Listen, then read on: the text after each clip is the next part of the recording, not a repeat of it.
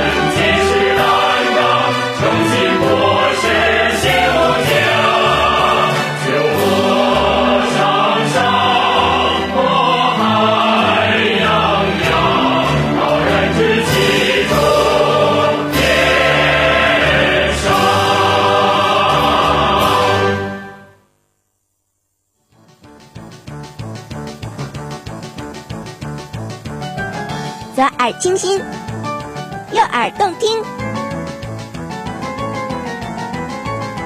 这是天生的声音。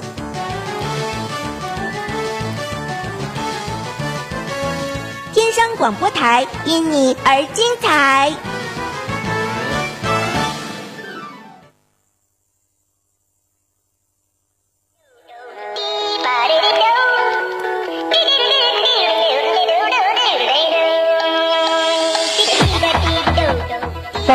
年轻的心，聆听青春的渴望，呼吸新鲜空气，感受清新味道。让我们一同呼吸着校园新空气。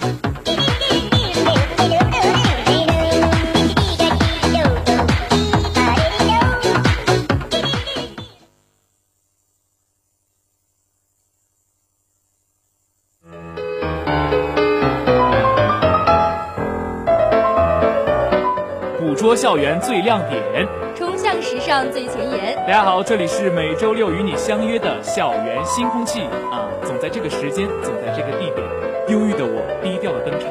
我是望航。大家好，我是看着望航装逼笑而不语的望叔。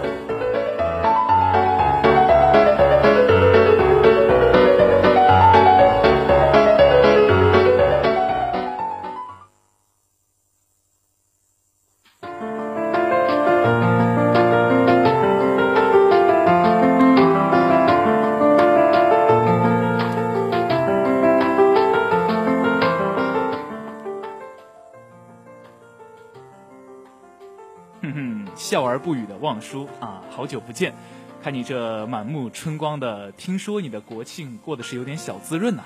这个听说的也误差太大了是吧？我这个误差大呢？我这个国庆过得确实挺滋润的，吃了睡，睡了吃，每天与床相伴，当然是很滋润。嗯，那你这生活跟猪还有什么差别，对吧？有有着那个什么属性的差距。说好的不黑我呢？其实本质上也没什么太大差距了。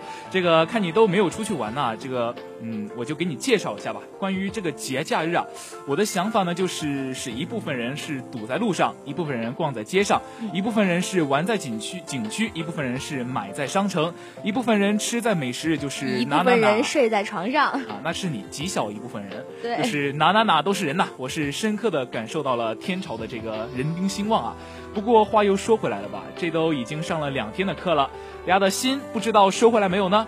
嗯，如果没有收回来的话，就赶紧收回来，准备一下，可以放寒假了嘛。这个听我哎哎哎，你这心也太急了，这过年还早着呢，就就放寒假了，不要欺负这些小鲜肉们。你先等一下，听我给大家算这么一笔账啊。这个十月份呢是上课十八天，除去节假日，然后十一份十一月上课二十一天，十二月上课二十三天。一月份暂且忽略不计，共计六十二天，平均每天上课七个小时的话呢，是一共有四百三十四个小时，再折合成天啊，就只有十八天了。也就是说，再过十八天我们就放寒假了。哎呀，我这数学怎么这么好，真是。不是你刚才说的那么快，我感觉我刷新了新的世界观呀，对你这个认知。重点是我一句居然都没有听清哎。真的吗？对，反正总计就是很快就要放寒假了，大家可以嗯开心一点。对哎，行吧行吧，我觉得像你这样的思维，嗯，挺乐观的，是吧？你每一天应该都是阳光的、黄色的，是吧？对，就是阳光男孩啊，阳光宅男。但是汪豪，你知道今天是什么日子吗？说了这么多，呃，今天呢，这十月十号对吧？嗯，这个我还真的知道啊，因为你还知道今天是十月十号呀？对啊，我以为你以为今天就是一月一号了。还有十八天，不是要放假吗？啊，对对对，你要这么说也对。不过我还是从官方的角度解释一下：十月十号，汉字“萌”啊，就是萌萌哒的那个“萌”。萌拆开之后呢，就是十月十日。为什么呢？萌上面一个草字头，拆开来就是两个十，下面明一个日一个月，拆开之后就是十月十日。所以啊，今天就是传说中的卖萌日哦。啊，那请问这个大叔，请问你这段是从哪儿摘来的呢？呃，是我自己推理推出来的。这个卖萌日还真有这么个节日啊，怪不得感觉今天望航你整个人都萌萌的，感觉嗯特别的有知识，是一个知识分子呀。啊，这都被你不过我要说的可并不是今天要说的这个卖萌日，你也知道，今天今年呢是祖国的六十五岁华诞，对，而今天呢又是故宫博物馆九十周年的院庆。九十周年院庆，九十周岁什么概念？望叔九十周岁的时候，那都美女变成老太婆了哈！啊，至少我有过美女的这段经历，好吗？这个望恒，你能体会到是什么感觉吗？啊，哎，算了，我不欺负你了。对的，这次呃，这个博物馆它九十岁了，所以也是给我们带来了一些福利，也算是饱经沧桑了。对，它将新开放四个大的区域和八个展览，位于西华门内的宝运楼也是首次开放了。会设立的这个是故宫的历史展，可以让我们看一下它这九十年的发展的历史。还有就是。慈宁宫也将首次开放，作为雕塑馆的这样的一个形象。那寿宁宫啊、寿康宫还有这个东华门城楼都将展出。到这次为止呢，故宫有百分之六十五都将开放了。嗯，我说了这么多啊，这个慈宁宫、寿康宫，这我怎么感觉就是去故宫看那什么甄嬛啊？哎呀，汪恒没有看出来，这个我连名字都刚才一不小心读出。读错了，你还能够就是猜出来这是一个什么剧？对宫廷剧这么了解，是不是平常被望舒娘娘发现了？对，是不是平常经常看什么《回嘴的诱惑》呀？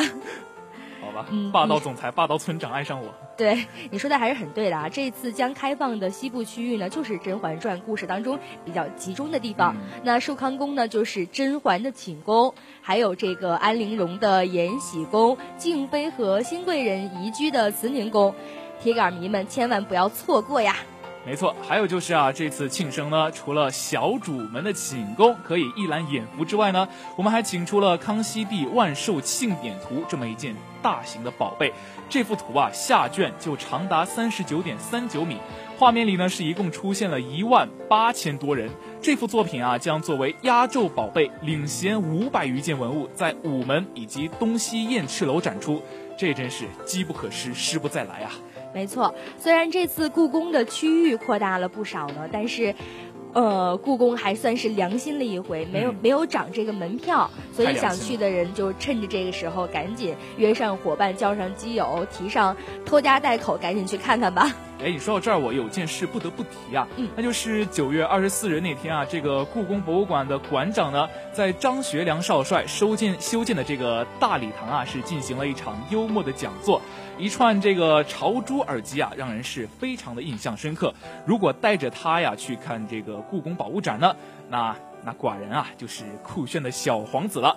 哎呀，哎呦，越说越说，哎呀，越说越心动了。这个看这个故宫展出了这么多件宝物，这个哎呀，门口的小伙伴们，一会儿紫禁城故宫有人约吗？有人约的话。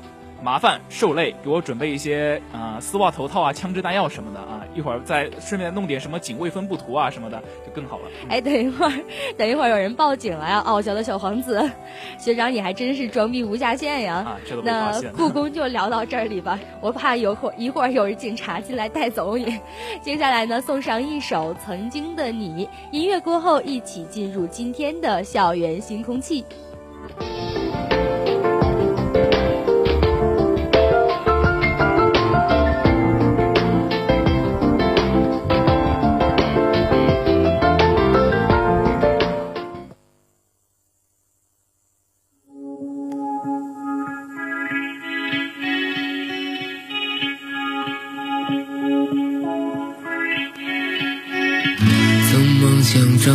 走天涯，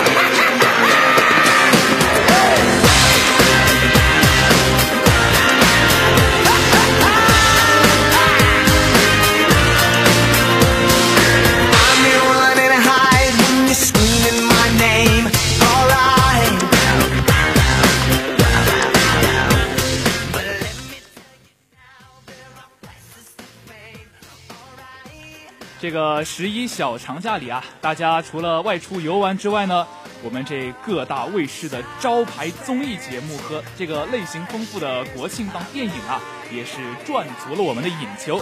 就比如说吧，这个《中国好声音》啊，《Voice of China》第四季在暑假期间播出之后呢，是一直受到了非常非常之高的关注。那之所以这个《中国好声音》第四季呢受到了这么高的关注，我觉得啊。主要是由我们这个周杰伦小公举坐镇了导师席，对，那更是。呃，吸引了很多大批的这个年轻的美女们来观看，对对，而且导师们为了学员们也没少上演相爱相杀的剧情，没错，尤其是这娜姐和周董的姐弟联盟变成了竞争对手，互相叫板，也是增加了不少看点。其实我只想默默的吐槽一句，他们这个姐弟联盟有什么意义吗？嗨，那就是演给你们这些懵懂的观众看的。对呀，我感觉燃冰卵呀。好吧，那我就说完了这个姐弟联盟啊，我就说说这个全世界都欠他这么一个头条的啊，汪峰老师，啊，前一阵呢，他也终于暂时到了这个热搜榜上，是刷了刷存在感。不过这原因吧，却是因为和好声音的媒体代表们的进行了一场这么一场撕逼大战啊，是为了自己战队的学员不惜手撕媒体。呃，其实我也是全程看了那一期啊，我倒是觉得是各位媒体跟。汪峰先生好好的玩了一场，不过倒霉的确实是他的学员们了。对，因为我觉得呃里面确实有黄霄云这类的，嗯，我觉得实力唱将，对对对，就是被这种一票之差给玩，嗯，牺牲掉了，对。但是不管是怎么样吧，不管说是有遗憾还是欢乐，折腾了两个多月呢，在十月七号的晚上，我们终于迎来了闪亮的布灵布灵的鸟巢决赛。鸟巢决赛。对，那第四十届好声音的冠军呢，也是如我们所愿。呃，张颖、张张磊、张磊、张三十、张一啥玩意儿？对，张磊获得了。我想说，在这个嗯略显稍微浮躁和喧闹的舞台上，终于有这样一位嗯比较安静的唱民谣的歌手出现了。我我刚一开始看他这个呃上来的时候呀，对他对这个南山南的民谣的这个理解，小米粥的这种质朴，我觉得他对民谣的这种钟爱，也一定会让他走到最。最后的真是不负我所愿呀，是吧？对说的一点都没错啊！这张磊啊，确实是把《南山南》这首歌给唱火了。就光听这歌词啊，南山南北秋北，望叔，come on，那个那个，望叔来来来，接着。南山有不对。哇，唱的好好啊，好有韵味啊，好有感觉啊！哎，那个那个什么那个，无论是什么啊，中国就需要你这样的捧手王，捧捧捧场王。对，呃，但是确实是很好听的一首歌，非常的有韵味。对，然后嗯，不仅仅是南山南吧，我觉得很多民谣都是值得我们去安静的听的，没错。嗯，民谣的标准配置，一把吉他，一支话筒，然后一首安静的歌曲，一碗小米粥，对，真的是足以让听众为他们着迷。对对对。而且在今年残酷的赛制里脱颖而出，嗯，实力肯定是不可置疑的。对。但是民谣的火热的这种流行趋势，肯定也是能帮他走上决赛的一个重要的元素之一。那决赛的舞台上呢，再次演绎南山南，歌声依旧是纯净动人。我只能说，好听的歌曲是不会不会过时，永远不会过时的。对啊，那之后的这个异乡人和旅行呢，也更是让张磊得到了很好的抒发感情的一个机会。嗯，说这个冠军张磊说了这么多啊，其实当晚那些其他学员的表现啊，也是颇为有亮点的。比如说吧，这个我觉得这个嘻哈女将陈梓童也一猜你就要说女将。对，女将陈梓童，其实她也很不错嘛。这一出场一出场，然后这个酷酷的打扮，再加上他这个夸张的超大号的大头鞋啊，就让我觉得，哎呦不错。其实啊，这个可是周董特别设计的。在这个现场演唱当中呢，通过装束舞蹈，不仅重现了鞋子特大号、牛仔很忙等歌曲 MV 的画面，对，还加入了卓别林的电影元素，营造出了浓浓的电影的怀旧风格。这些鬼马创意真的是为这些学员加了不少分呐。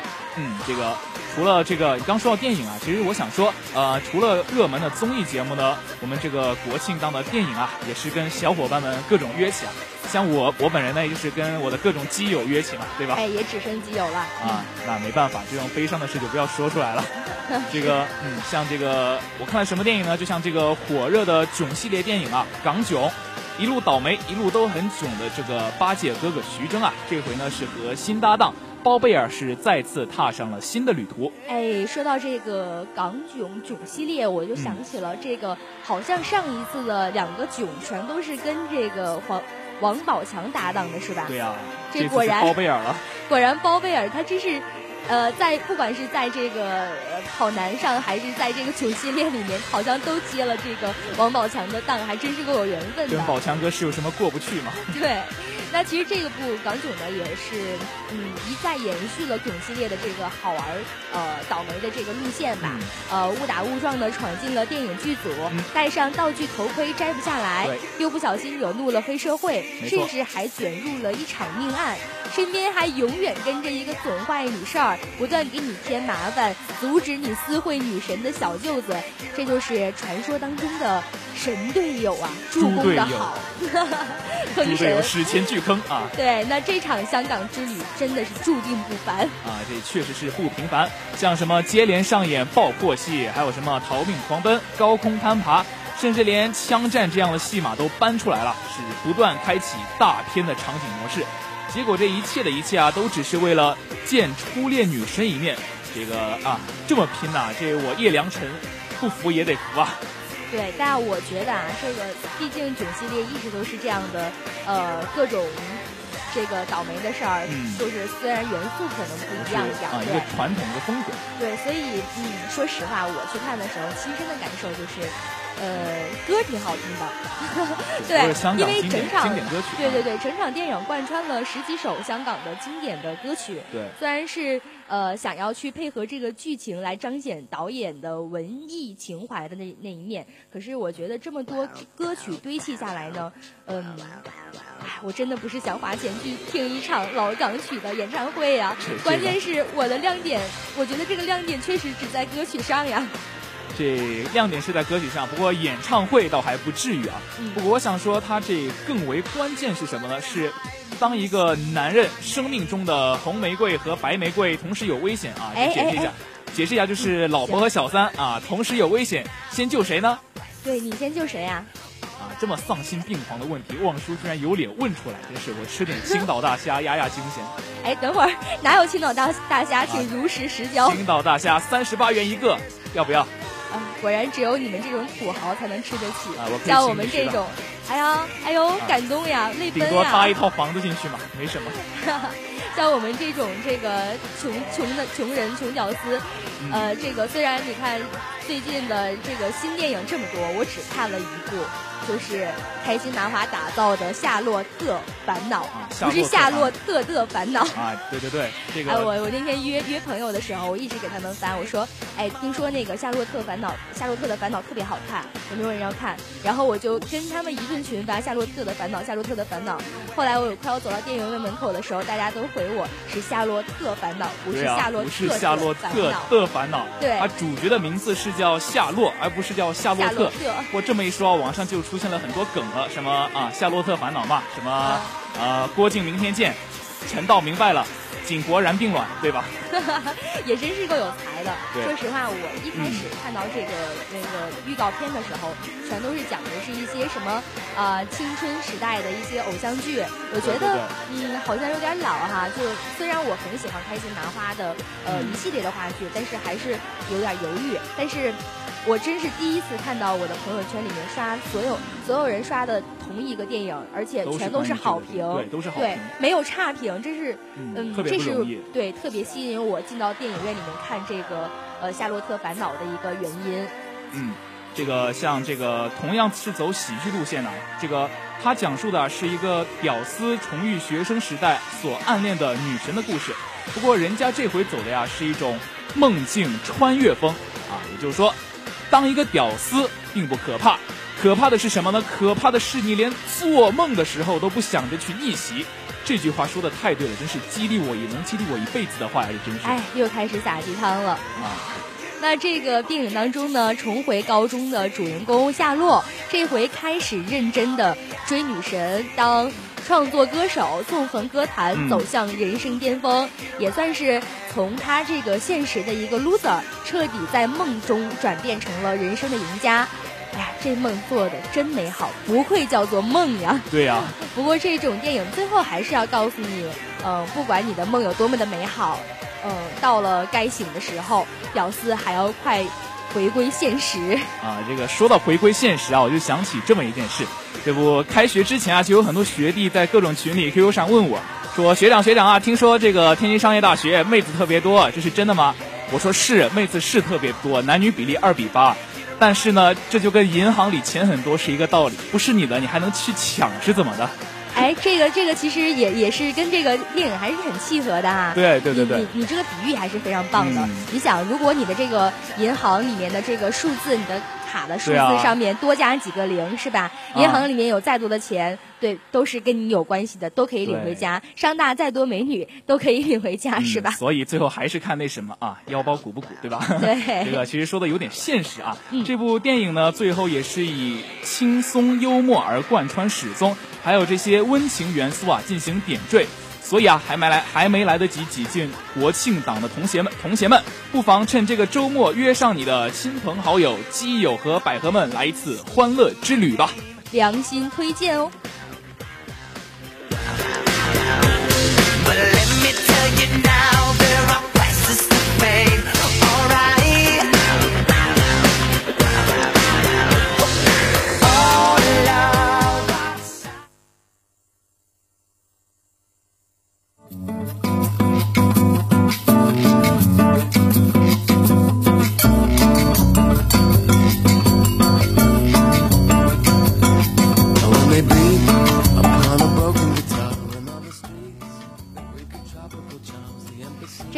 呀，排球场又开始热闹起来了，像什么站台的、喊口号的，真是人山人海啊！哎，前几天路过的时候，我还听到了一位开车的大叔吐槽，要把那些 堵到他前行喊着口号的人全都丢到钓鱼岛上去。钓鱼岛上，这大叔真是会玩，真是厉害。我觉得这个大叔屌爆了。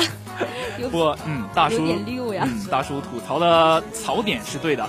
每年这个时候呢，随着各个比赛的开展呢，中午的排球场啊，就像是菜市街一样，是口号声此起彼伏，每个人啊都卯足了劲儿，简直就是一场无声的硝烟呐！啊，说的有点错误。这是有声的炮仗呀，有声的炮仗。对，但是说到了比赛呢，相信各个小鲜肉们也正是如火如荼的准备着。那作为经历过各大战场、经历十足的我们，就不得不向大家说说这次比赛的攻略了。对对对，像经验十足的我，就先来说说这个女生风采大赛吧。虽然我不是女生，但是我对她还是有一定了解的。这个比赛吧，嗯，有点难，不是每个人都能参加，门槛有点高。为什么呢？首先。你得是个女的吧？你是男的参加不了，对吧？哎呦，再其次，解释，你还是你还得有风采，对吧？哎呀，我瞧我这解释多到位，嗯。你真是太了解我们这些这个女生风采大赛了，谢谢夸奖，概括的非常好。概括，对，那还是让我来补充补充吧。这女生风采大赛呢，顾名思义就是你要像望航说的，是一个女生，然后要有风采，不是漂亮的脸蛋儿。对，也不是妖娆的身姿。那到那到底是啥？对，首先你应该有着一手 P 图技巧、滤镜、特技，咚咚。那么在自我介绍环节呢，凭靠这些特技照片，你就已经成功了一半。对，见到真人之后，你的粉丝也就走了一半。当然，你们要是想学这个什么呃特技啊，呃这个 P 图的技巧，呃欢迎拿手持五元钱在这个广播台门口排队。望叔亲自教学啊！对对对，这个保证你过。对 对，望叔这个特别有经验啊！五毛五元钱买五毛特效，真是超值。哎，不会一会儿门口 真的堆满了人吧？排队了都。这，呃，你刚刚说成功了一半啊，那另一半是什么呢？另一半就是你要拥有干劲高涨的男生后援团。记得这个去年的风采大赛啊，就是这个第一名的后援团呐，那呐喊那简直是要掀翻屋顶的节奏呀！这个科学会堂的屋顶，大家都懂的，都是砖块，特别硬，对吧？对，先 先楼顶的节奏。对，每一个都是那都是叶良辰的计时，在下赵日天也不得不服啊。好了好了，说点正经的吧。这个女生风采大赛呢，其实最重要的就是自信，嗯，才艺呢只是第二位。对，也许你穿着二十厘米的高跟鞋走路不稳当，但若你有神情自若。昂首挺胸的这个气势，那么也是分分钟在走秀呀！昂首挺胸啊！正如那位风采大赛的冠军吧，就曾这么表示：他既要有北方女人的豪爽，又要有南方女人的温婉。要是生在上世纪八十年代啊，必定是称霸上海滩的绝代名流。嗯，总有生不逢时的悔恨感。呃，这位风采大赛的冠军还真是有自信。对，对我诚挚的建议为这位女生呢去演一演中国版的这个 Kill Me Heal Me，七种人性性格随意挑选，随着她转换呢，相信她可以完美诠释。当然了，不是每一个去参加比赛的人都要这么人格分裂啊。啊，不过啊，我想说的是，自信啊，它确实是每一个比赛都必须要必备的这么一个要素。啊，天商达人秀即将再次火爆席卷整个校园啊！记得那个时候，郭大群这么一个牛逼的歌手就是天商达人秀出来的，还有一首《Let It Go》非常的精彩。所以啊，天商达人秀作为校园大型比赛之一呢，每年都是受到了非常非常之大的关注。没错，只要你有才艺，无论是唱歌跳舞还是乐器相声，站在这个舞台上呢，你就是自己的王者，就是自己的英雄。对，那天商达人秀呢，分为初赛、复赛和决赛，战线拉的也比较长，参赛者呢有足够的时间去做准备，当然呢也可以组队参赛。嗯。不过，如果组队了的话，呃，当然是需要更多的时间去磨合的。呃，像什么和声呐、和舞啊，合作对于团队来说是非常重要的。像什么夜晚的青年湖畔呐、图书馆前广场啊，都是你练习的绝佳地点。尤其推荐夜晚的青年湖畔。对啊，练完了还可以，嗯啊，还可以聊聊天，是吧？进行一下这个交流交流感情对团队之内的精神建架设的建构。对，都是说给大一的学弟学妹们听的啊。这个。呃，除了咱们的这个风采，呃，除了咱们的这个天然达人秀，还有这个女生风采大赛呢，呃，还有就是宿舍文化大赛。宿舍文化大赛。对，又是一项校园的大型比赛，由各院呢先进行选择，然后选出院最佳的宿舍，再进行校宿舍文化大赛。节目最终呢多是话剧的形式，当然呢也可以请外援来进行帮助。这个参加宿舍文化大赛的条件，那可就与其他的比赛有些不同了。首先，你要有着可以调节操的舍友。想想这个去年外院的节目啊，那真是男穿丝袜，撅起翘臀，sexy 的舞姿，这竟无违和感的画面呢，也是让我看得流连忘返啊！哎，这一定是特别，汪恒，你是不是特别想就是赶紧回到那个重重读一年，然后参加一次？我觉得如果你参加了。这个别说这个院的呃校的奖了，你这个市的奖都有可能呀。你这个节当然我是不会这么重口味的。你的口味都可以淹死鲸鱼了好吗？还不重？好了，那有了敢于掉节操的室友还是不够的，你还要有着不同于正常思维的创意。啊其实说说俗了点，平凡了一点，就是你要不同于常人，你要神经一点。啊，就是逗。对，逗一点，对。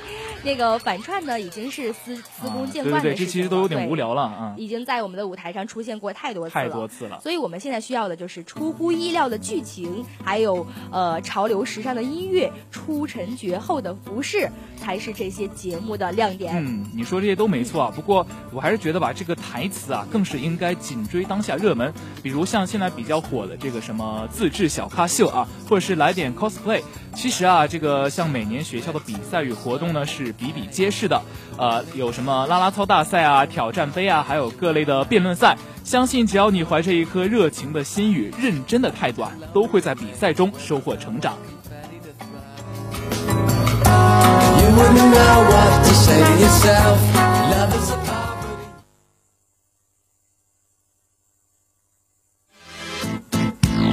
Yeah.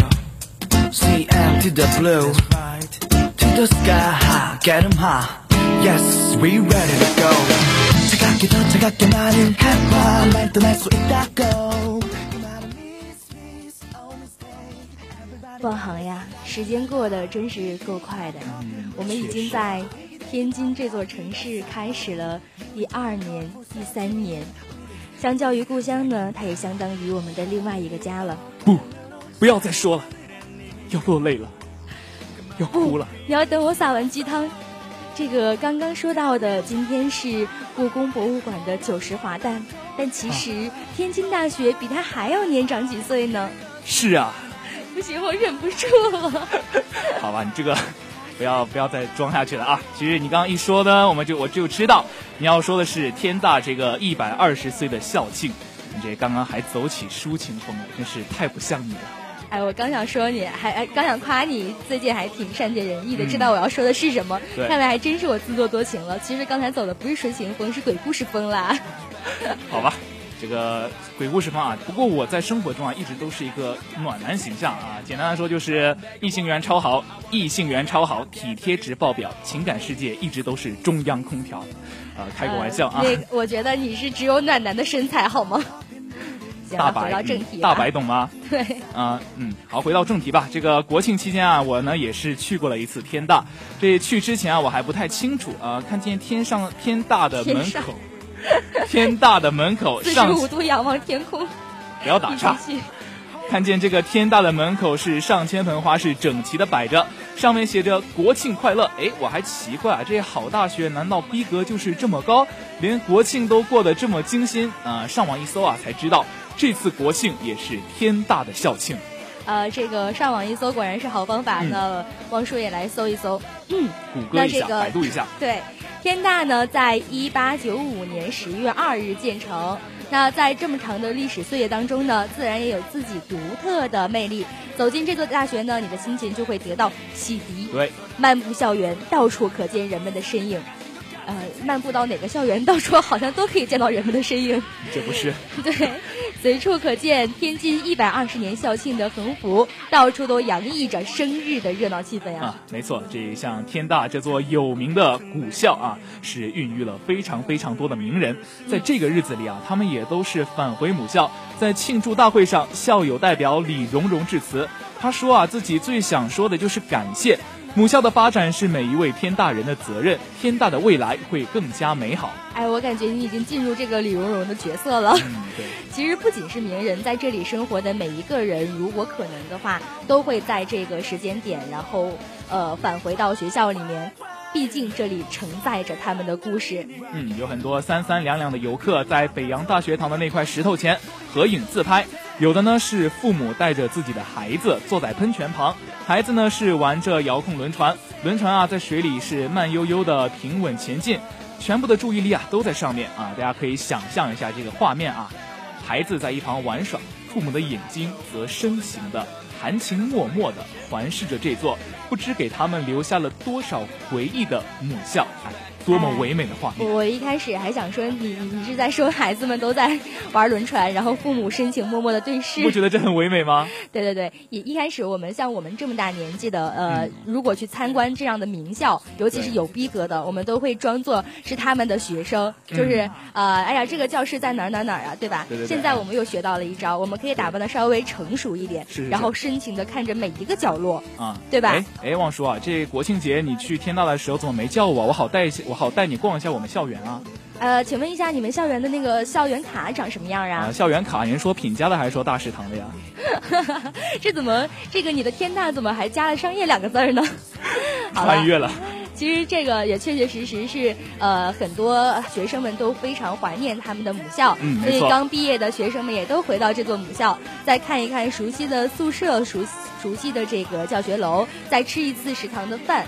呃，在在静夜湖旁的石旁石座上坐一会儿，呃，说一说当初的一道题，聊一聊那些尴尬的往事儿。尴尬的往事，梦中的那个他。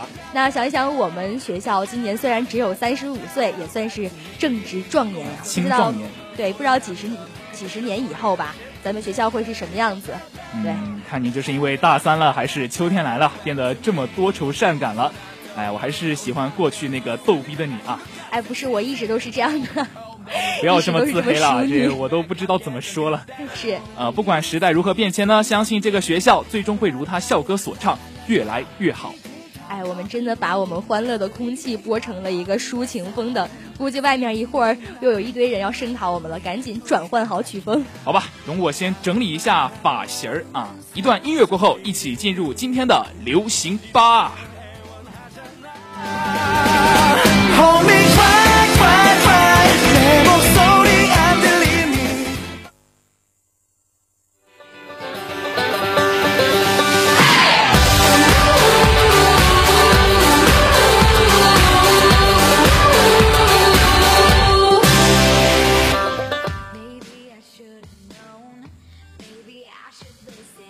新鲜、前卫、奇特、有趣、最好玩的流行吧。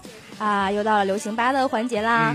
那这两天对于我这个刷呃刷微博的狂魔来说，简直就是折磨呀！这话怎讲？连续几天，我们的黄教主大人都霸占着微博的热搜榜。小明哥，对黄教主和 baby 的婚礼呢，也算是轰动了整个娱乐圈。我只想默默的说一句，教主大人秀个恩爱要有度哟，请放过我们这些单身狗好吗？谢谢合作。就不放过你们这些单身狗，就是想虐你们。你想怎样的来打我呀？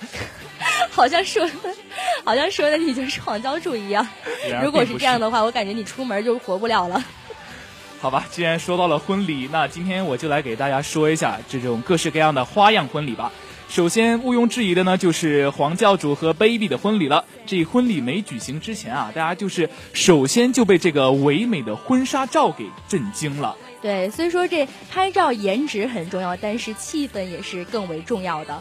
这个浪漫的巴黎作为基调，香格里拉酒店旁，埃菲尔铁塔下，枫丹白露王宫内。哎，等等等等等等，你这到底是气氛重要还是 money 重要啊？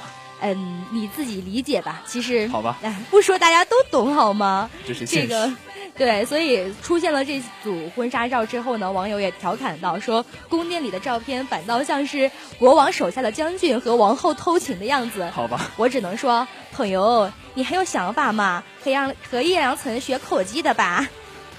这我叶良辰又不服了啊！这个气氛有了，再加上几袭长裙和天赋美颜，简直是 perfect。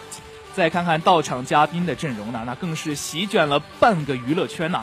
像什么张杰、李冰冰、郭敬明等这嘉宾走红毯啊，就走了两个小时，都快赶上，累死我了，真是。又不是你走，你累啥？我也走了好久，好吗？好，那下次就是我我我那个我办婚礼，你走红毯，对吧？好的，好的，最好了啊。呃，都快赶上颁奖典礼了，典礼了，就连这个 TFBOYS 还有这个王诗龄这种未成年的孩子们啊，也来凑热闹，这就有人心疼了呀。这年纪轻轻的就要随份子钱了。不过我想说，他们担心什么份子钱呢？就是的，可不是吗？这个嘉宾阵容如此豪华，内部装饰呢，真是不能。不提呀，这个城堡形状的大门，还有圆形的城堡吊灯，迷幻的紫光和温暖的黄光来回交替。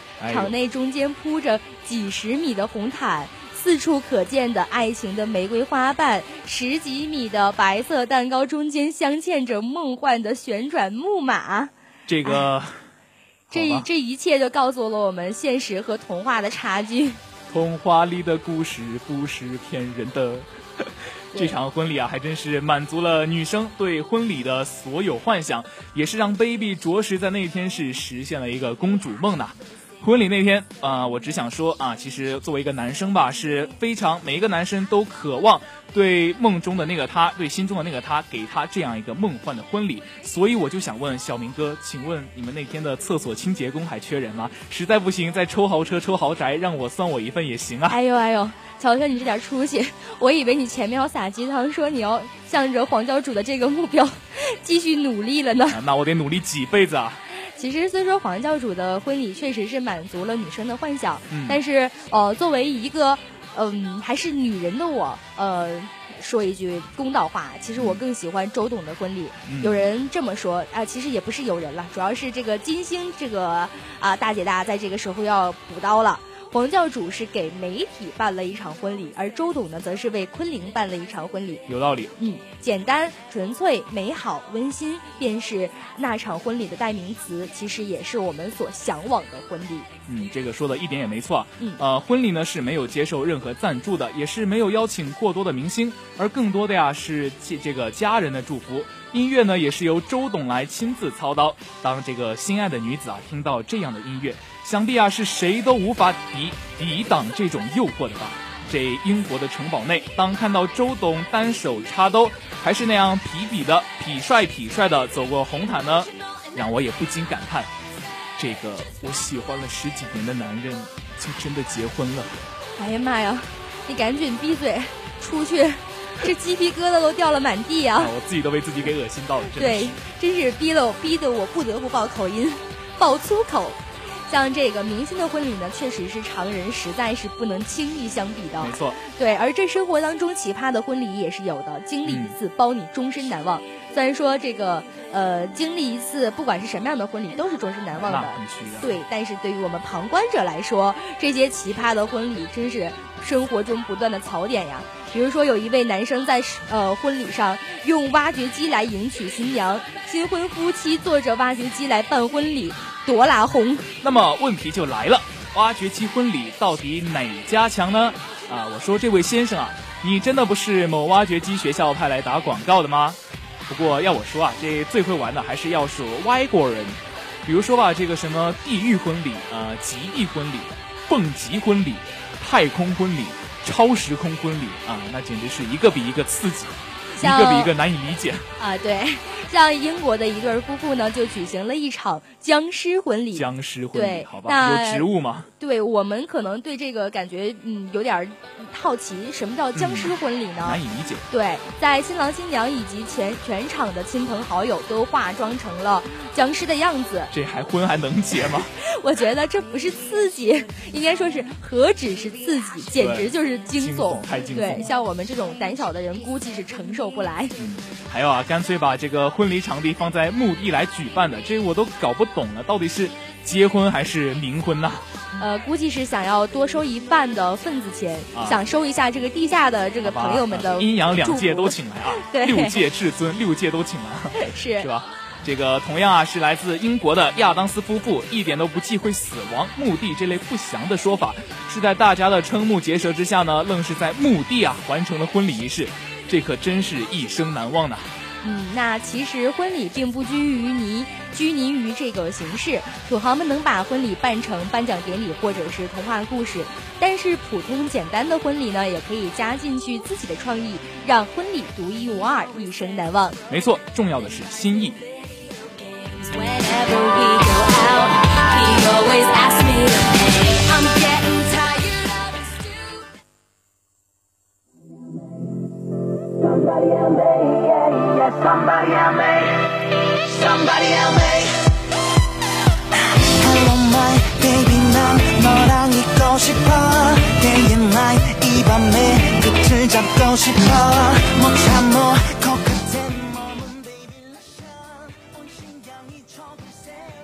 好了，看看时间又不早了，又要和大家说再见了。最后，播音望航、望舒代表记者导播刘亚云、梁佳悦、徐佳丽，节目监制张雅静，感谢您的收听。